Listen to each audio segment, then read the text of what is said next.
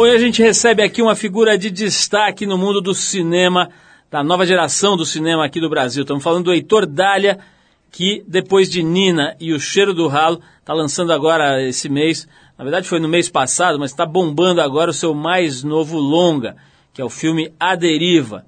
Ele vem aqui falar um pouquinho sobre esse filme e também sobre uma série de outros assuntos que estão aí ligados ao roteiro, à ideia desse filme que está fazendo bastante sucesso. Por exemplo, o relacionamento entre pai e filha, traição, separação. E vai falar também sobre a polêmica que foi criada em torno do filme, falando sobre um eventual, uma, uma semelhança excessiva com um filme da Nova Zelândia. E sobre a ideia da crítica de cinema por si. Tudo isso com o Heitor Dália, diretor de cinema, ex-publicitário, aqui hoje no Trilho. Também hoje aqui você confere trechos do papo que a nossa equipe bateu com o jogador de polo aquático brasileiro Felipe Perrone. O Felipe, que tem apenas 23 anos, joga na Europa e já foi considerado um dos cinco melhores atacantes de polo aquático do mundo. Ele faz parte de uma família, uma dinastia de jogadores de polo lá do Rio de Janeiro e vem ao Brasil esse fim de semana para dividir as suas experiências com jovens do projeto Oficina na Piscina, um projeto social aqui de São Paulo. Bom, mas como a gente faz toda semana, a gente abre o programa com música, a gente vai com a banda The Killers, que aparece aqui no Brasil em novembro para shows em São Paulo e no Rio. A faixa que a gente separou é a Somebody Told Me, um dos maiores sucessos do álbum de estreia da banda, o Hot Fuzz, de 2004. Depois do Killers, tem o jogador de polo aquático, fenômeno brasileiro Felipe Perrone por aqui.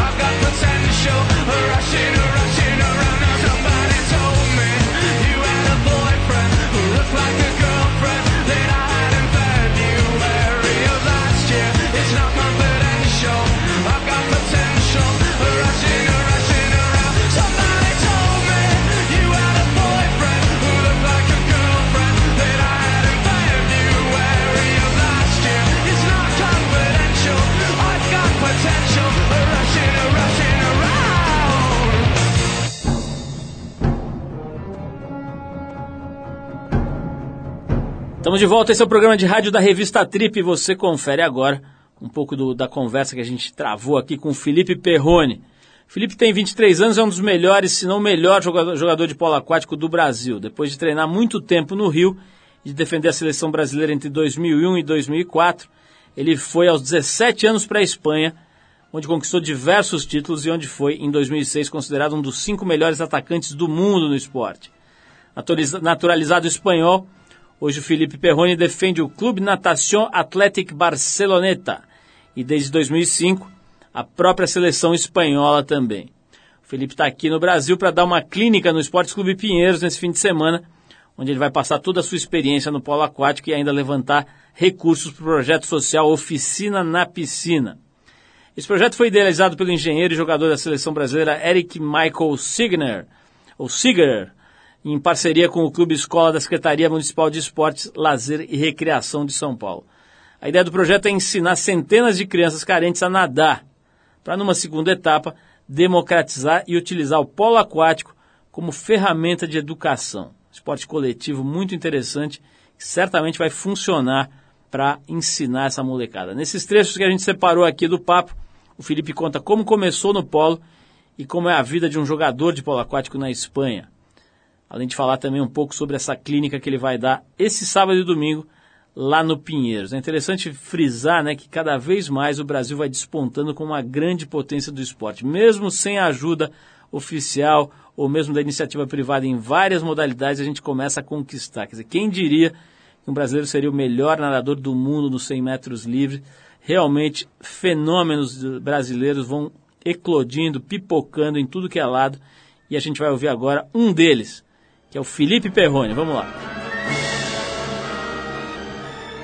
É, o meu pai era jogador de polo aquático, meu irmão também, então desde pequeno sempre me, me deixaram na água, né? Então acho que sempre, sempre teve presente na minha vida, mas eu comecei a treinar mesmo de verdade com 7 anos. Com 17 anos, o meu irmão estava jogando já no Barcelona, eu tive uma oferta de jogar lá e, e bom, resolvi ir porque o polo aquático no Brasil não tem muita expressão, né? E lá é, é um dos principais esportes, né? É uma grana, assim, se você chegando a jogar no nível alto, você consegue juntar um dinheiro para quando parar de jogar, que são os 34, 35 anos, você já pode começar a sua carreira, o seu trabalho já numa situação boa, de repente com um, dois apartamentos. É, é uma grana que, que permite que você se dedique integralmente ao esporte. Não vai fazer você ficar rico, mas você pode pode, pode se dedicar, né, ao esporte que eu amo, né? Porque isso foi o principal motivo de eu ir jogar na Espanha. E os caras aqui no Brasil são heróis. São heróis porque o que eles fazem é tirar o chapéu mesmo, porque o engenheiro, um trabalha no mercado financeiro, o outro é médico, e os caras vão, aguentam e vão lá treinar duro e chegam e, e não fazem feio, jogam, jogam bem mesmo. A questão é que é difícil mesmo, né? Difícil competir um esporte amador com com os profissionais na Europa, né? É, é uma clínica que vai ser realizada no Pinheiros, dia 15 e 16, e a ideia é... Eu quis aproveitar, na verdade, esse momento, que eu acho que uma série de projetos, como, por exemplo, o projeto do SESI e o projeto do que é organizado pelo Eric Siger, que é jogador da seleção brasileira, o Oficina na Piscina, que em conjunto com a Prefeitura de São Paulo estão levando a popularização do esporte, né? E uh, achei que era o momento para aproveitar para poder passar um pouco, passar um pouco das minhas experiências na Europa e tentar motivar a garotada a, a, a seguir o caminho de jogador de polo aquático, né?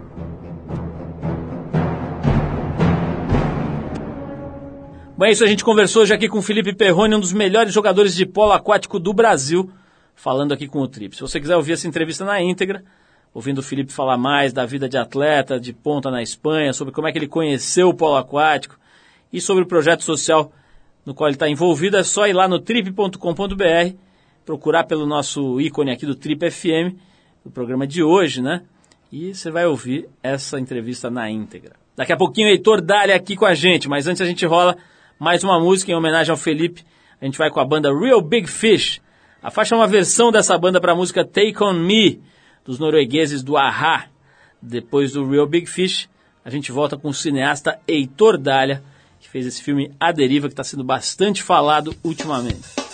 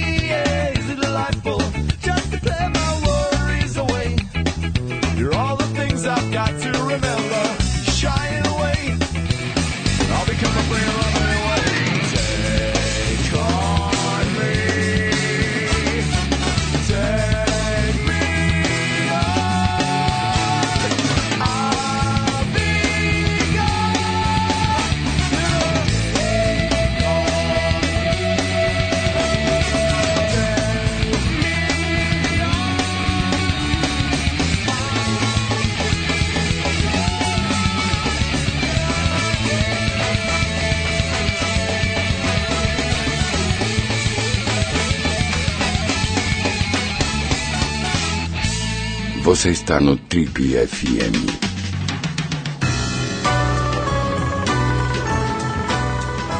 Ele nasceu no Rio de Janeiro, mas se mudou ainda bebê para o Recife em 1970 e trocou as ensolaradas e maravilhosas praias de Pernambuco pelo cinza escritório de São Paulo em 93, quando veio para cá para atuar no mercado publicitário. Como redator, trabalhou nas principais agências de propaganda da cidade e produziu centenas de filmes publicitários. Há 10 anos aproximadamente, ele resolveu apostar suas fichas na verdadeira paixão, cinema. Se tornou assistente do diretor Aloysio Abranches no filme Um Copo de Cólera, de 1999. Em 2004, lançou Nina, que embora fosse a sua estreia na direção de longas, foi muito bem recebido pela crítica e teve participação de atores de peso como Wagner Moura, Celton Mello, Lázaro Ramos, Matheus Nastergalli, além de contar com a maravilhosa Guta Stresser, a Bebel, da Grande Família, que aliás esteve aqui com a gente um tempinho atrás, que fazia o personagem principal. Em 2006, veio o segundo longa, O Cheiro do Ralo, baseado no romance de mesmo nome do quadrinista Lourenço Mutarelli. No mês passado ele lançou seu terceiro longa, o A Deriva, que está encantando críticos e plateias por todo o mundo e que está marcando também um momento muito interessante na carreira do nosso convidado de hoje. Para falar um pouco mais sobre esse filme e sobre toda a sua trajetória, a gente recebe hoje aqui com muito prazer o Heitor Dália, que ainda está abrindo a sua própria produtora. Aliás, são duas logo, né? O cara já resolveu abrir logo duas a Celluloid Dreams Brasil e a Paranoid BR, que é o braço nacional de uma importante produtora e distribuidora internacional de filmes. Heitor, antes de mais nada, é um prazer te receber aqui. Muito legal a gente poder bater um papo aqui, mostrar um pouquinho para as pessoas e para mim mesmo como é que você pensa, como é que você vê o mundo e como é que você está fazendo cinema principalmente. Seja bem-vindo. Obrigado, prazer é meu. Sou fã da, da Trip há anos, então é, é prazer é todo meu estar aqui. Então a gente acabou de falar do A Deriva, que certamente aí é um ponto importante aí na sua carreira, né? Não é adaptação de nenhum livro, como eram os trabalhos anteriores, o Nina e o Cheiro do Ralo, é uma coprodução internacional que foi selecionada até para mostra um certo olhar lá do Festival de Cannes desse ano. E foi bem lá, né? Arrancou mais do que cinco minutos de aplauso pelo que eu li. Enfim, fez sucesso. É, e é o teu último trabalho antes de assumir uma produtora, um esquema mais estruturado e tal. Como é que tá essa fase? Quer dizer, o que, que representa esse momento aí na tua vida? Ah, acho que momento bem especial, né? Primeiro, assim, essa coisa do Aderiva ter ido para Cannes foi uma coisa incrível, né, para um, um, diretor mostrar o filme em Cannes, que eu acho que é o festival que melhor recebe o cinema, né? Lá se aplaude não só o filme que está na tela, o autor, mas se aplaude o cinema mesmo em si, né? Acho que é o festival com mais amor pela atividade cinematográfica. Então foi muito bacana estar tá lá. O filme foi muito bem, foi vendido para 15, 20 países. Agora acabou de negociar teátrico nos Estados Unidos.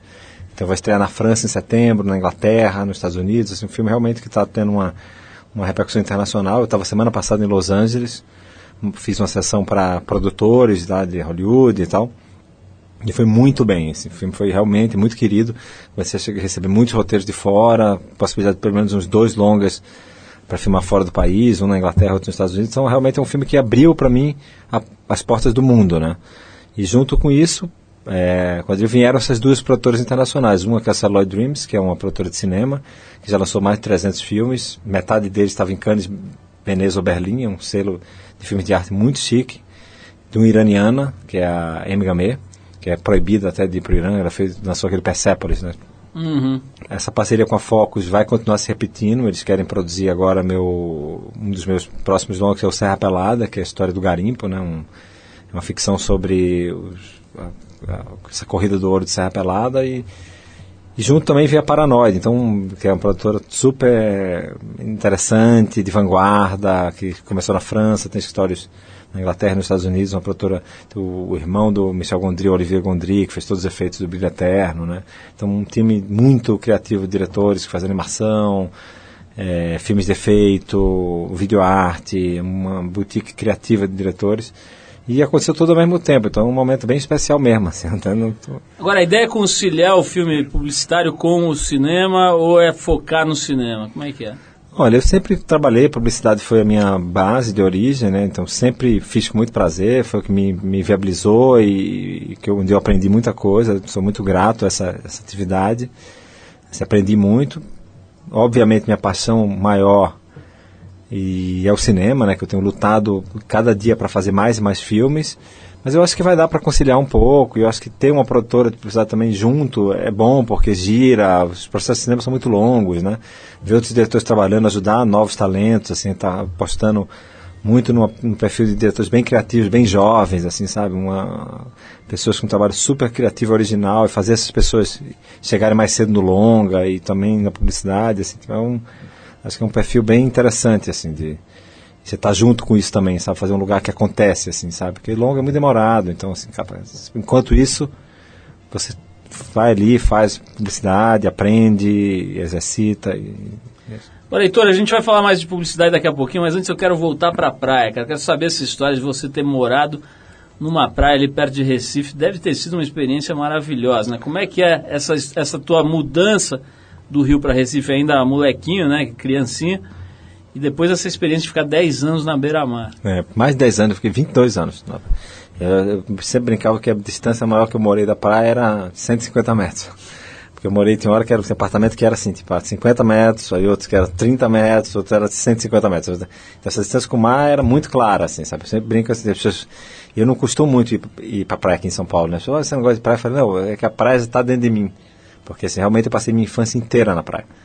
Assim, tipo, era muito solar e assim, e era uma praia de veraneio, então eu pegava as duas, assim, o ano inteiro que não tinha ninguém na praia, e os verões que eram cheios e animados e tal. E depois ia todo mundo embora e ficava a gente ali naquela praia, entendeu? Então, é, realmente, eu tenho muita vivência de praia, assim, é um território muito é, conhecido, muito particular, assim, né? E agora que você está, quanto tempo? Acho que nove anos aqui em São Paulo, é isso? 15 anos. 15 anos. Agora que você está 15 anos aqui, o que que, o que que essa vida em Recife, em Pernambuco, contribuiu para a tua formação? De que maneira ela te tornou a pessoa que você é hoje? Acho que, contribuiu para isso? Acho que Pernambuco é um estado muito aguerrido, né, culturalmente, assim, um estado que tem uma tradição de cultura intensa e uma cultura popular muito rica, de muitos escritores, um debate cultural muito é, importante, assim, para a história do país, assim. Eu, eu bebi nisso, né? E também, assim, eu acho que uma das coisas, além da praia, né, que é uma coisa que me influenciou muito, tem outra coisa que é o interior de Pernambuco, assim, que minha, a família da minha mãe é do interior de uma cidadezinha chamada Belo Jardim. E isso tem muito a ver com a minha formação, que eu tenho uma, um avô que hoje fez, assim, essa semana fez 100 anos da, do nascimento dele, que já morreu, a família toda comemorou, não pude ir, e que era um grande contador de histórias, né, assim, era um filósofo, jogador de xadrez, e, e tinha essa tradição de oralidade, de contar histórias. Daí que veio o meu gosto por isso, sabe, por, por, narrativas, por histórias que você pode compartilhar, entendeu? E aí veio daí essa, essa influência toda, assim, tipo, na... E você veio para São Paulo já focado em trabalhar na propaganda ou ainda antes disso para estudar, etc? Não, eu sempre quis fazer cinema, na verdade, mas na época tinha tido o plano Collor, né, que eh, encerrou a Embrafilmes e deu, o cinema deu aquela parada, né, que, que, essa suspensão por um tempo. Foi quando eu comecei a, a entrar, né, na acabar o colégio, entrar na faculdade, então fiz, comecei a fazer jornalismo. Aí saquei que era muito longe do que eu queria, que eu queria mesmo estar no set, fazer cinema. Mudei a publicidade para acompanhar produções mais de perto. Tive uma carreira de redator que me ajudou a, né, começar e depois aí cheguei no cinema, né, quando, quando pude, né, assim, tipo, mas... Agora falando nisso, Heitor, tem, a gente já entrevistei o Fernando Meirelles algumas vezes e sei que ele vivenciou um certo preconceito quando ele foi fazer cinema de verdade, né? Hoje, pô, o cara está consagrado e ninguém questiona o trabalho do Fernando Meirelles. Mas no começo foi meio complicado, né? Ah, estética publicitária, ah, não sei o quê, parece um comercial e tal. Você teve algum tipo de rejeição ou de prevenção contra um cara vindo da publicidade e entrando no mundo do cinema? Olha, tive sim, como o Fernando teve, assim, isso é quase um clichê, né? É, assim, é, é quase uma, um debate clichê, assim, tipo, ah, porque o cara é publicidade, então eu acho que são dois mundos que realmente eles, eles discordam, e dialogam, né, assim, tipo, tem gente muito vazia que faz publicidade que só olha para estética. Tem gente que não, que, que, veio da publicidade ou passou pela publicidade, como o Fernando, Beto Brant, o Valtinho, o Andrucha, e que hoje são os diretores mais bacanas do país, porque tem um, uma, um olhar também, tem outros diretores também, como Babenco, outros que nunca fizeram, que são incríveis também, mas é um, é um território aí de, de muito preconceito mesmo, assim, sabe? Eu acompanhei muito essa, essa, essa trajetória do Fernando, do começo, porque eu costumava trabalhar com ele, Eu tive a ver ali com o começo do Cidade de Deus também, que eu que dei o livro, Fernando, né? Eu fiz a ponte entre ele e o, e o Paulo Lins, né? Eu li, fiquei louco, procurei o Paulo Lins e fiz a ponte com o Fernando, né? Então eu acompanhei, eu estava muito perto ali do O2 naquela época, eles, tavam, eles produziram meu primeiro curta, o Conceição nessa época, e eu pude muito sentir isso, sabe? O preconceito do, do assim, algumas pessoas gostavam, outras até ridicularizavam o filme. Aí veio Cidade de Deus, Cidade de Deus teve a crítica totalmente dividida, fora muito bem, aqui o filme foi massacrado na primeira onda, assim, tipo, com, com polêmica né, e sucesso de público, mas massacrado por, por, uma certa crítica por conta disso.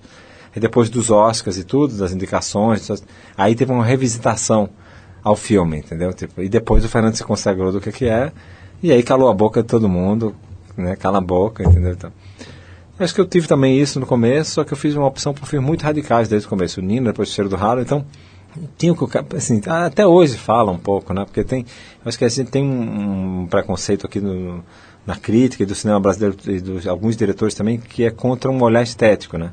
Como se você procurar o belo fosse um problema né? E, e, e o próprio Freud fala que a arte é a, a procura do belo né? E eu acho que a arte é isso é você achar essa essa elevação sabe do sentimento, da beleza, sabe? Tocar uma coisa a mais, assim, sabe? Então eu não entendo esse esse debate aqui, entendeu? A tendência é mudar um pouco, assim, tipo, essa visão, assim, sabe?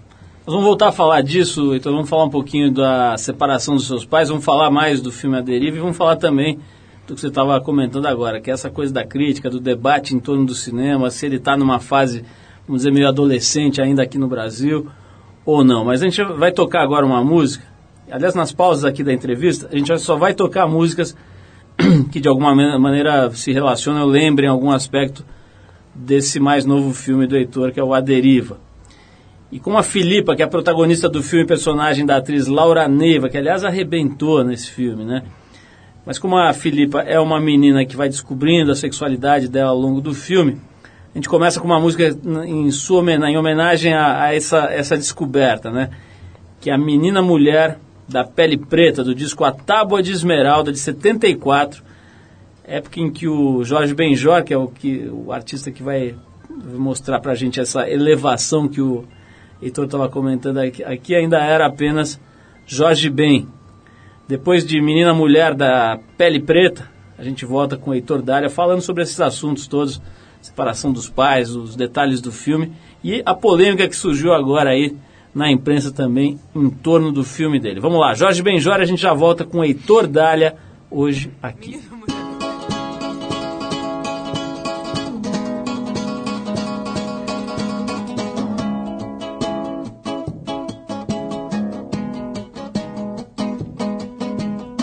Essa menina mulher da pele preta,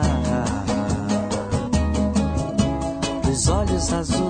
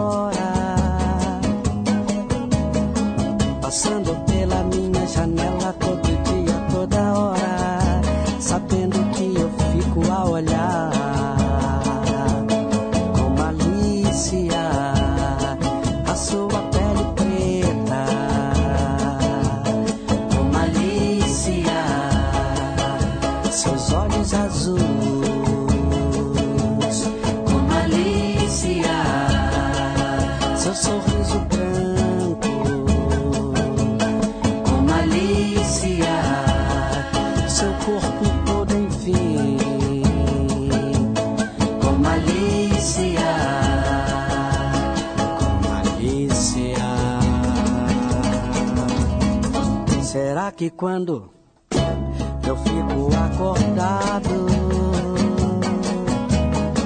pensando nela ela pensa um pouco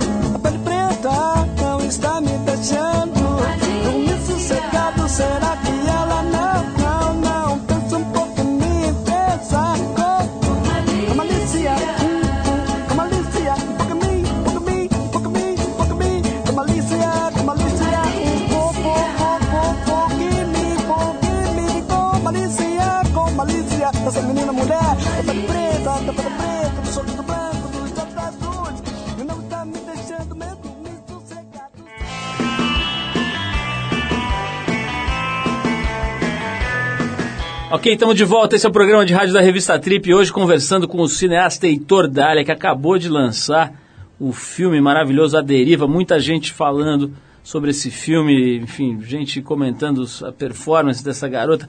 Como é que foi essa garota, Heitor? Vocês, vocês é, é, é, fizeram o casting pela internet, não foi?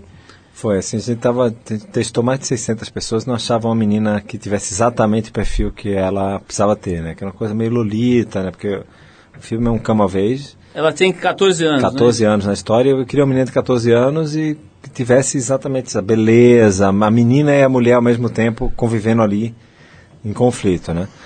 E foi muito difícil, porque não achava, testava várias, várias, várias, não achava. E um dia minha produtora de elenco veio com uma foto de uma menina no perfil no Orkut na época, porque no Facebook ainda não estava tão difundido. Falei, olha ela, falei, ah, incrível. Entrou em contato, ela não acreditou naquilo, que pudesse ser real. Nós passamos três meses tentando outras meninas, porque ela falou que não queria, não estava interessada. E até um dia a gente conseguiu chegar no telefone da mãe, no, no MSN dela, depois no telefone da mãe. Ela finalmente topou conversar e tal. E quando eu vi ela, eu fiquei, assim, na hora eu entendi que, que era ela, assim. Porque tinha um, um carisma, assim, tipo, impressionante, assim, tipo, uma menina super é, feita para tela, né? Incrível, a Laura é maravilhosa, contracenou com o Vansan e com a Débora sem se intimidar hora nenhuma. E na tela uma, lu- uma luminosidade, assim. Me lembro o dia que o nosso fotógrafo estava assim, mostrou assim 10 pessoas na mesma na mesma situação e falou: "Olha, então, dá uma olhada aqui. Assim, olha a Laura. Aí tava uma luz diferente. Eu falei, a luz é igual para todo mundo. E ela tava brilhando de um jeito diferente. Eu fiquei impressionadíssimo que era o brilho dela, o brilho da, da pessoa. sabe? Incrível. Incrível, incrível. Ela é muito incrível. Ô, ô, Heitor, tem uma história que é interessante, que é o seguinte, os seus pais se separaram quando você tinha 14, né? E a, e a menina do filme tem 14 também, a, a Filipa, né? Personagem central aí do filme. É, parece que muita gente, quando leu é, o que ainda era o rascunho do roteiro, se identificou muito com a história da separação dos pais. Quer dizer, tem uma geração gigantesca aí, filha de pais separados, né? Quer dizer, você não, está aqui para fazer digressões antropológicas ou sociológicas, mas o que você acha que, que, as- que os casamentos estão durando tão pouco? Tem alguma tese aí que você tenha desenvolvido, né? Olha, eu acho assim que esse filme, é, assim, ele faz uma biografia de uma geração, assim. Eu me lembro quando eu mandei para para Joana que trabalhava comigo, foi minha diretora assistente, assim, ela eu mandei o roteiro para ela, ela falou: "Heitor, eu contei para você a minha história?" Eu falei: "Não, porque não, porque é a minha, minha história". Falei: "Não, Joana, é a minha história, desculpa". Assim, tipo, e ela era dela a história, a história dela também. E a gente mandava o roteiro para todo mundo, falou: "Não, é a minha história também", entendeu? E é de, eu- então é a biografia de uma geração, porque acho que a primeira grande transformação na estrutura social brasileira, final dos anos 70, começo dos anos 80, onde, onde o- as separações viraram uma coisa corriqueira, né? E acho que mudou aquela estrutura social, que hoje é o que, é o que deu aí, é, relações é, conflituosas, de, de diversas configurações. Eu acho que, então por isso o filme é, tinha tudo a ver de ser nos anos 80, porque primeiro, porque foi a data que meus pais se separaram nessa época, né? Eu queria fazer uma coisa pessoal, e ao mesmo tempo é quando isso mexeu na estrutura social brasileira mesmo. Só que hoje em dia a dor continua a mesma, assim, sabe? Eu estou acompanhando a separação de um casal de amigos e eu vejo o filho deles de três anos, quanto o menino está sofrendo, entendeu? Outro modelo, outra coisa, mas... Heitor, tem, é, tem uma coisa que eu acho interessante a gente falar, que é, é justamente essa polêmica aí. Você estava dizendo quanto o filme é baseado numa história meio universal. E agora um jornal grande aqui de São Paulo levantou toda uma polêmica e tal, de que o filme teria se baseado ou até plagiado um filme da Nova Zelândia, que é bem anterior, que está disponível aí em DVDs, etc. Como é que isso pega? O que, que você tem a dizer sobre essa crítica, esse tipo de crítica? Olha, assim, tipo, eu. É, o que é que eu vou falar, né? Tem uma resposta mais educada e uma resposta menos educada, né? Mas mais educada é. É como Aristóteles fala assim: é, os plots são, são dois, entendeu? É, e as histórias humanas são parecidas mesmo, assim, você vai buscar originalidade no, em plots, você não vai achar, porque assim, te- a gente fala de histórias de seres humanos, e mais ou menos tem o mesmo padrão de transformação, de aprendizado, de conflitos, assim, você não tem, a história humana se repete e se reinventa toda hora, entendeu? Então não tem uma, Assim, é, o filme parece com esse filme neozelandês realmente, tem similaridades e tem divergências completas. Assim, o filme é totalmente diferente, assim, nos personagens, nas curvas, nas conclusões, né, na fotografia, no olhar estético, na, emoção que o filme, o, o filme, o filme, o filme é mais é, escuro, mais depressivo, menos emocionante, o Deriva as pessoas choram, o filme mais solar, mais mais carinhoso com quem vê, entendeu? Assim, então, assim, acho que é, na verdade, assim, foi uma polêmica para mim, uma polêmica inventada, porque não foi uma repercussão de um fato. A imprensa criou um fato, eu acho até para, sei lá, disputar comentário com o filme, que o filme está todo mundo elogiando aqui, fora, em Cannes, o outro filme estava em Cannes também. Eu acho que né, o jornal quis criar uma polêmica para esquentar a edição, nem teve coragem de ir tão a fundo, se contradisse, então ficou matéria meio de imprensa marrom, entendeu? Agora tem umas, uns detalhes, eles fizeram até uma tabelinha ali com itens que seriam iguais ou parecidos. Tem uma, uns detalhes de figurino, por exemplo, que realmente chamam atenção, né? Tem uma camiseta ali da menina meio igual ou parecida. Isso, isso o que, que, você acha disso? Então, assim, é, é época, né? Assim, você acha que o Alexander, o Alexander Covid fez figurino, o maior talento da moda brasileira. Nunca viu esse filme você acha que o Alexandre viu esse filme algum dia? Foi coincidência, ele trouxe coisas dos anos 80, entendeu? Tipo, que tinha a ver, que era moda da época, e por acaso tinha a ver. Eu sei como é, é você quer deixar coisa igual, você deixa, entendeu? E tem, assim, coincidência, nem sei que falta que eu não via, mas tem uma coisa assim que eu, pra me irritar, eu não vejo. Não leio crítica. Foi a minha relação com a crítica estabelecida, assim, não leio, nem as boas.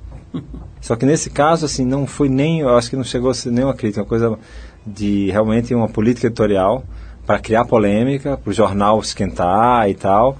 Um jeito muito leviano que eu acho que está, assim, tipo, que não sei o que é que ganha, assim, é, assim um filme tão bem brasileiro, tão bonito, todo mundo gostando tanto aqui fora, entendeu? O que é que eles ganham nessa destruição? Não sei. Assim, é aquela maldade e tal, assim, tipo, que quem que... Eu falei até, você, você pode olhar as semelhanças, você pode olhar as divergências, assim, tipo, eu, não, eu, não, eu sei que eu não copiei esse filme, porque eu fiz a história da minha separação da minha família, assim, tipo, de um jeito diferente, um monte de referência, a gente construiu toda a nossa partida de arte, por exemplo, com fotos de álbuns de família, da minha família, da diretora de arte, de pessoas que trabalharam na equipe, então toda a nossa partida de arte foi construída a partir de álbuns de família reais, e assim, então eu estou tranquilo com, com, acho que tem um ponto de, de, de, de, similaridade sim, porque acho que os plots são parecidos, as, as histórias humanas são parecidas, como tem de outros filmes, então acho que não é exatamente desse filme, assim, sabe? Agora, a matéria quis ser mal intencionada e foi, entendeu? Assim, tipo, e ok, passou, virou embrulho de peixe. Eu poderia ir na polêmica e querer responder isso, mas assim, tipo, não não tenho para que entrar nesse tipo de debate, assim, porque seria alimentar uma coisa que não tem, que foi inventada, assim, um fato criado que é um fato que não existe. Parabéns, para editora, é lamentável.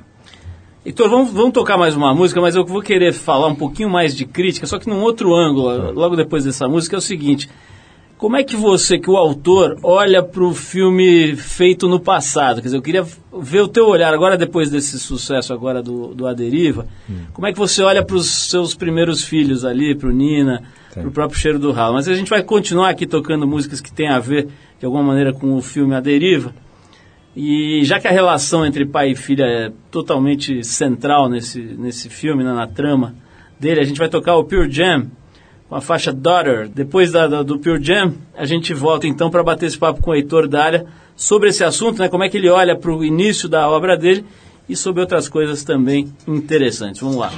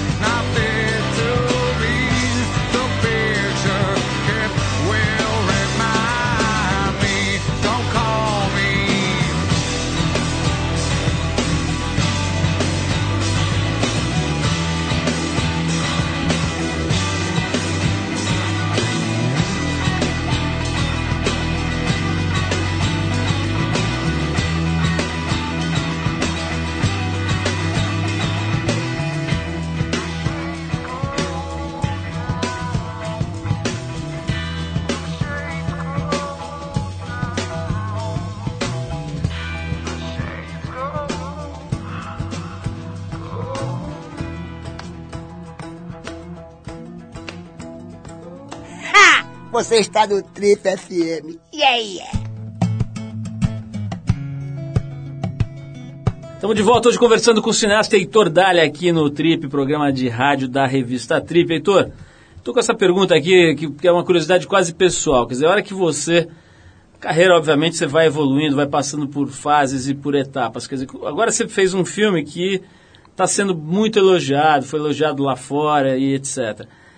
E aí você olha, por exemplo, o filme Nina é um filme que muita gente gostou e muita gente não gostou. Ele está longe de ser uma unanimidade, né? Como é que é? Você fica com uma postura mais crítica sobre o, o, as suas obras anteriores? Você passa a valorizá-las mais ainda? No teu caso, como é que fica essa relação com os primeiros trabalhos? Olha, tem uma relação muito engraçada, assim, porque eu vou com o filme até o momento que ele está pronto, depois eu abandono completamente. Até o Deriva, por exemplo, eu vi uma vez, assim, é, para mim é um passado de que você tem que voltar ali para lançar e tal, né? Mas assim, olhando minha carreira retrospectiva, foi o primeiro Nina, o primeiro filme, né? Foi um filme totalmente experimental, muito polêmico, onde eu acho que é, eu não tinha conhecimento de muita coisa, então tem assim, tipo, grandes acertos, que eu olho, eu vejo a pulsão do autor que eu me tornei depois ali, e ver, consigo ver os erros ali, sabe? Uma dramaturgia muito experimental, uns erros na construção narrativa, divisão de arte. Eu não tinha essa ferramenta da dramaturgia como eu tenho hoje, sabe? Porque eu venho estudando nos últimos três anos, todos os dias isso. Eu faço uma hora e meia por dia de aula, assim. Então eu, hoje eu estou muito mais preparado. Era a minha primeira experiência em uma agência, então foi, foi muito ingênuo ali. Tentando fazer um, um diálogo com Dostoiévski, um livro super é, psicológico, fechado e tal. É um filme que teve uma carreira de festival assim, muito boa fora. É um filme que teve muita polêmica de crítica, pessoas que amavam o filme, pessoas que odiavam o filme. E que hoje em dia, assim, tipo, ainda de vez em quando eu esbarro com alguém que ama o filme. Isso é engraçado, assim, ah, esse é o filme que eu gosto mais, assim, é engraçado, né? Tipo, não é o filme meu que eu gosto mais, eu consigo ver o que eu acertei, as minhas, as, meus erros ali, minhas, o que eu não conseguia, o que eu não entendia na época, um filme imperfeito e tal. O segundo filme, que é O Cheiro do Ralo, eu adoro, assim, tipo, hoje, o filme que a gente fez com sem dinheiro nenhum, custou 300 mil reais, a gente fez com dinheiro do próprio bolso, assim, sabe, tipo, um filme totalmente independente, com história maluca, de um cara que está passando por uma bunda, um ralo, e aquilo, o filme deu super certo, virou, ganhou a Mostra de São Paulo, concorrendo com 250 filmes. Foi selecionado por Sanders numa, numa mostra de 2 mil filmes, uma seleção de 16. E o filme que me deu muito orgulho, muito prazer da história de como ele foi feito, do resultado dele. Claro, eu olho algumas coisas hoje em dia e falo, ah, tem algumas coisas de recurso mesmo de filmagem que eu poderia ter feito um pouco melhor, de alguns partidos. É, mas eu amo o filme. Eu olho eu tenho muito pra, orgulho dele, porque esse é um filme realmente muito bem sucedido. Né? E agora olho a deriva, um filme realmente com outro padrão de acabamento, um filme mais.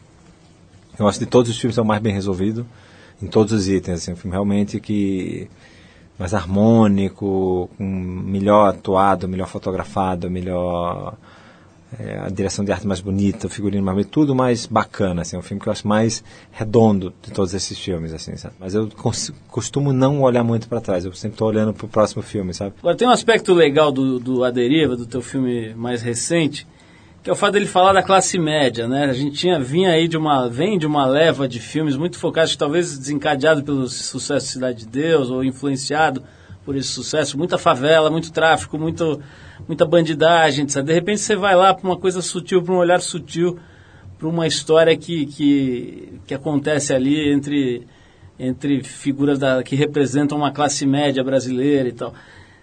Como é que essa, essa, essa, essa camada da sociedade, essa turma estava meio esquecida pelo cinema? Eu acho que sim, diferente do cinema argentino que retrata né, a classe média o tempo todo, é um cinema é, é, baseado na classe média. Me lembro uma coisa que o João Moreira Salles falou, assim, que se pegasse os personagens do cinema brasileiro, não, você não constrói um país com aquilo. E você pega os personagens do cinema argentino, você constrói um país. Você tem uma, uma saída ali, sabe? E eu acho que a gente olhou muito por nossos problemas sociais, que, que eram graves e são graves ainda, e esqueceu às vezes de falar dos dramas mais humanos, da gente mesmo, da nossa classe se retratar, né? Nossa classe média é muito pouco retratada, sabe? Assim, tipo, no... E esse tipo de drama, histórias mais pessoais, histórias tipo de pessoas comuns, entendeu? vivendo seus dramas, seus conflitos, entendeu? Acho que a gente às vezes vai no tema e esquece da dramaturgia, esquece do personagem, esquece do que tem de humano ali. E se perde nesse documento, entendeu? Porque vira um documento, mas não vira um filme. Agora, falando em gente real e gente vendo a sua história exibida. Tem a sua mãe nessa, nessa, nesse, nesse processo, né? Quer dizer, parece que eu estava lendo aqui que ela chegou a visitar o set e, ver as filmagens, etc. Como é, não é uma coisa meio esquisita? Quer dizer, você de alguma forma está expondo ela ali, já que você se inspirou na tua vivência da separação dela do seu pai? É, é uma. É, é, é, é estranho mesmo, assim, porque tem a, tem a ficção e tem o, o real, né? Assim, tipo, é- é- não é autobiográfico, assim, porque eu fugi da biografia.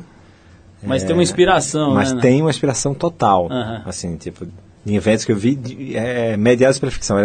Eles aconteceram de outra maneira, mas eram mais ou menos aquele conjunto de eventos que estavam ali, entendeu? Então, é, foi muito engraçado. Minha mãe foi no set, foi no dia que os pais contavam pro filho, pros filhos que eles iam separar. Eu me lembro dessa cena, me lembro desse dia, e ela foi exatamente nesse dia, coincidência. Hum. Ela começou a olhar o set e falou, ah, essa aquela cadeira ali, né, parecia, tem um andar que é parecido lá em casa, você lembra? Então eu falei, olha, mãe, que coincidência, né, parecidíssima, né? E ela falou pra, pra, pra Laura, falou, olha, você tá fazendo ele. Agora, Heitor, ainda falando de família, né? Você namora a co-roteirista do filme, que é a Vera Egito, né? Há mais de três anos. E aí tem essa outra questão, né? Quer dizer, você trabalhar com a pessoa com quem você namora, vive, enfim, tem uma relação de amor, de afeto, etc. Muita gente lida mal com isso e algumas pessoas lidam bem. Como é que vocês lidaram? Olha, a gente sempre brinca falando que, que o trabalhar é o mais fácil. Difícil é a relação, sabe? Tipo, é, porque na verdade a gente, a gente acha que a gente começou como parceiro de trabalho e depois é, evoluiu para uma relação. A gente tem uma parceria muito criativa e, de fato, no, na frente do computador, na frente de um roteiro em branco, não temos conflitos. Os conflitos são depois. Me fala um pouquinho desse teu aprendizado, me interessei. Você disse que está fazendo aulas diárias de duas horas, é isso? O que, que aulas são essas? Olha, eu faço os últimos três anos, eu estudo inglês todos os dias, né? Porque eu tenho essa carreira internacional começando. E, e depois que acabou o curso, lá no começo, há três anos eu venho fazendo dramaturgia todos os dias. Eu estudo teatro aristotélico, sofocliniano, depois teatro elisabetano, Shakespeare, teatro moderno, literatura, livros de roteiro, construção de personagem. Então, o que, que tem pela frente? Aí você falou que você gosta de olhar para frente, que, os- que o próprio Aderiva para você já é página virada. Que, que tem pela frente? Já, já ouvimos falar de um monte de coisa aqui. Falaram de um road movie na Argentina, de uma história de amor em Fernando de Noronha, de um filme no Haiti, do, da Serra Pelada, que você já falou aqui um pouquinho. O que está antes na lista aí? Tá, é, ou tem, ou é, é isso mesmo que vai rolar ou tem invenção aqui no meio? Não, vai assim, é, primeiro deve rolar esse, essa história de relacionamentos numa praia, talvez seja Fernando talvez seja Angra. É, são dramas, é, quase uma coisa meio Altman, várias histórias que se, que se concluem num, num desfecho comum. Uma história humana também, da classe média. Depois tem esse filme no ar na Argentina, é um filme de gênero. Começa como um filme policial, noir, charmoso, depois já virando um filme mais metafísico de personagem, igual o Antonioni. Vai até o fim do mundo, deve rodar ano que vem. O filme do Haiti foi para gaveta, está arquivado. E depois tem esse projeto grande, que é o Serra Pelada, que é um épico é, faroeste no meio da floresta amazônica, contando a história do garimpo. No meio disso, Não pode esquecer da Rita Cadillac nesse aí, hein? exatamente, tem a Rita. tá certo que ela fez uma passagem pelo cinema recente que não foi exatamente um grande filme, parece, mas de qualquer forma parece que ela era a musa ali, né? Musa do Foi Garimpo, lá Musa do Carandiru também, né? Verdade. Legal, Heitor, olha, brigadíssimo pela tua presença. A gente tem que encerrar por causa do tempo. Dava para só esse teu curso aí, já tenho vontade de fazer mais umas 15 perguntas para saber como é que você fez esse currículo. Mas a gente fica para um isso fica para um próximo papo. Tá. Vamos combinar, pô, você está fazendo pelo menos 4, 5 projetos de filme, vamos combinar um papo logo mais para atualizar o ouvinte aqui sobre o teu trabalho. Parabéns pelos três filmes, mas mais especificamente pelo A Deriva, que realmente mexeu com o povo aí. Todo mundo falando bastante. É, parabéns por esse trabalho e por toda a trajetória. E a gente vai continuar tocando músicas aqui relacionadas ao teu filme. Essa foi pensando no nome do filme mesmo. A gente vai com Anyway the Wind Blows, do primeiro disco do Frank Zappa, o Freak Out, de 66, quando ele ainda fazia parte do grupo The Mothers of Invention. Heitor, brigadíssimo. Parabéns aí, boa sorte para a trajetória do filme A Deriva e para os próximos também. Obrigado, Paulo. Foi um prazer enorme estar aqui com você. Valeu, vamos então de Frank Zappa and the Mothers of Invention. Anyway, the wind blows. Anyway, the wind blows.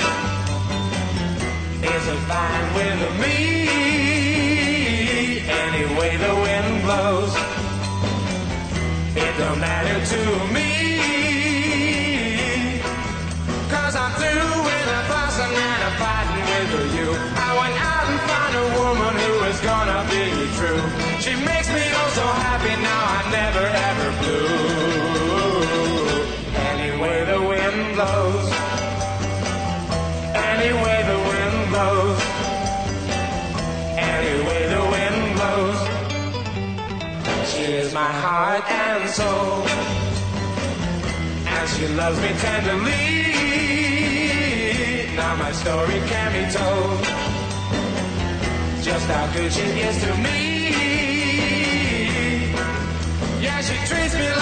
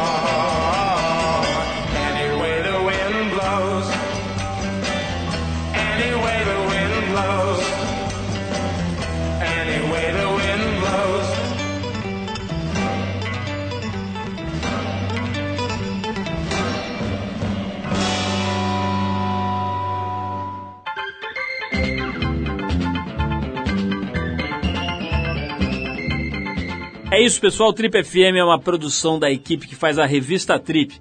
A apresentação é de Paulo Lima, participação excepcional e esporádica de Arthur Veríssimo. Coordenação de Guilherme Werneck, produção e edição de Alexandre Potashev. Para falar com a gente, você pode escrever para radio@trip.com.br ou então pode adi- adicionar a gente no Twitter. A gente está lá no Revista Underline Trip. Por ali, além de escrever para a gente, você pode ficar sabendo antes quem será o convidado da semana e pode, claro, mandar perguntas, críticas, elogios, sugerir músicas. Dá para fazer bastante coisa, interagir com a gente via e-mail e agora via Twitter também. Para quem perdeu o programa, quer ouvir de novo, quer ouvir numa hora especial, ou mesmo quer conhecer melhor nosso trabalho, vai lá no trip.com.br, você vai ver tudo, inclusive dezenas, centenas de gravações desse nosso programa que completa 25 anos agora e que estão lá disponíveis para você ouvir no seu computador, no seu tocador de MP3, a hora que quiser, do jeito que quiser. Na semana que vem a gente volta nesse mesmo horário com mais um Trip FM. Um abração, paz, saúde e a gente se vê.